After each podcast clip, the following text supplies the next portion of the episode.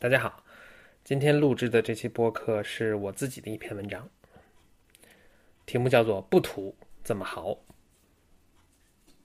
朋友的创业公司失败了，他跟我说他接下来的计划，先去硅谷进修，然后回国去三四线城市了解了解那那里的生活。两个都是很值得做的事情，但是相比硅谷进修，我觉得三四线城市的行游更是他所需要的。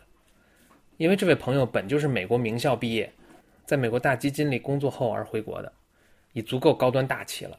他需要的恰恰是对中国三四线城市的了解。其实我也没比他好多少，唯一可说的就是出来做的时间比他长一点。但我醒悟的也是够晚的。真正颠覆三观的经历是被 VC 的朋友介绍了九幺五八这个神奇的网站。有一阵子，我跟每个创业圈子里的朋友都推荐这个网站，倒不是建议他们沿着这个路子去做。因为我知道，他们中大多数人就像我一样，就是赶鸭子上架也做不出这种感觉的网站。但是作为创业者，还是挺有必要了解一下有这么一个群体的存在。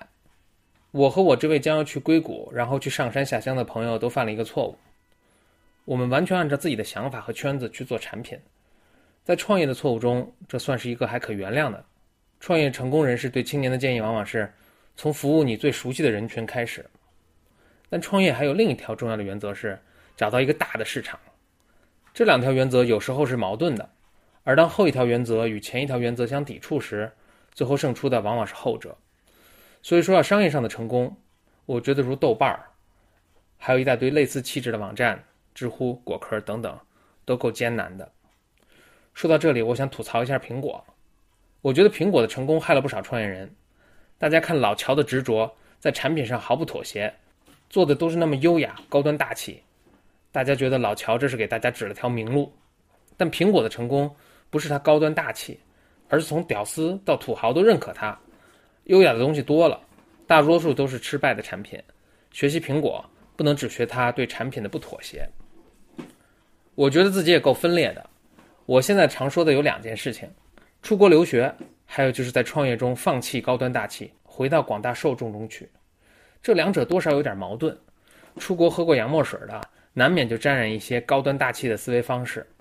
前一阵子去加州玩的时候，在 Stanford 见了刚刚毕业正在创业的中国同学，聊完后，同行的伙伴感叹道：“这些孩子都这么能干，有想法，又受到最好的教育，但是他们这套思路在中国真是行不通，中国市场也不是特别需要他们，这是一种无奈的浪费。”巴菲特曾说：“他各方面能力都一般。”独有一技之长，就是善于分配资本。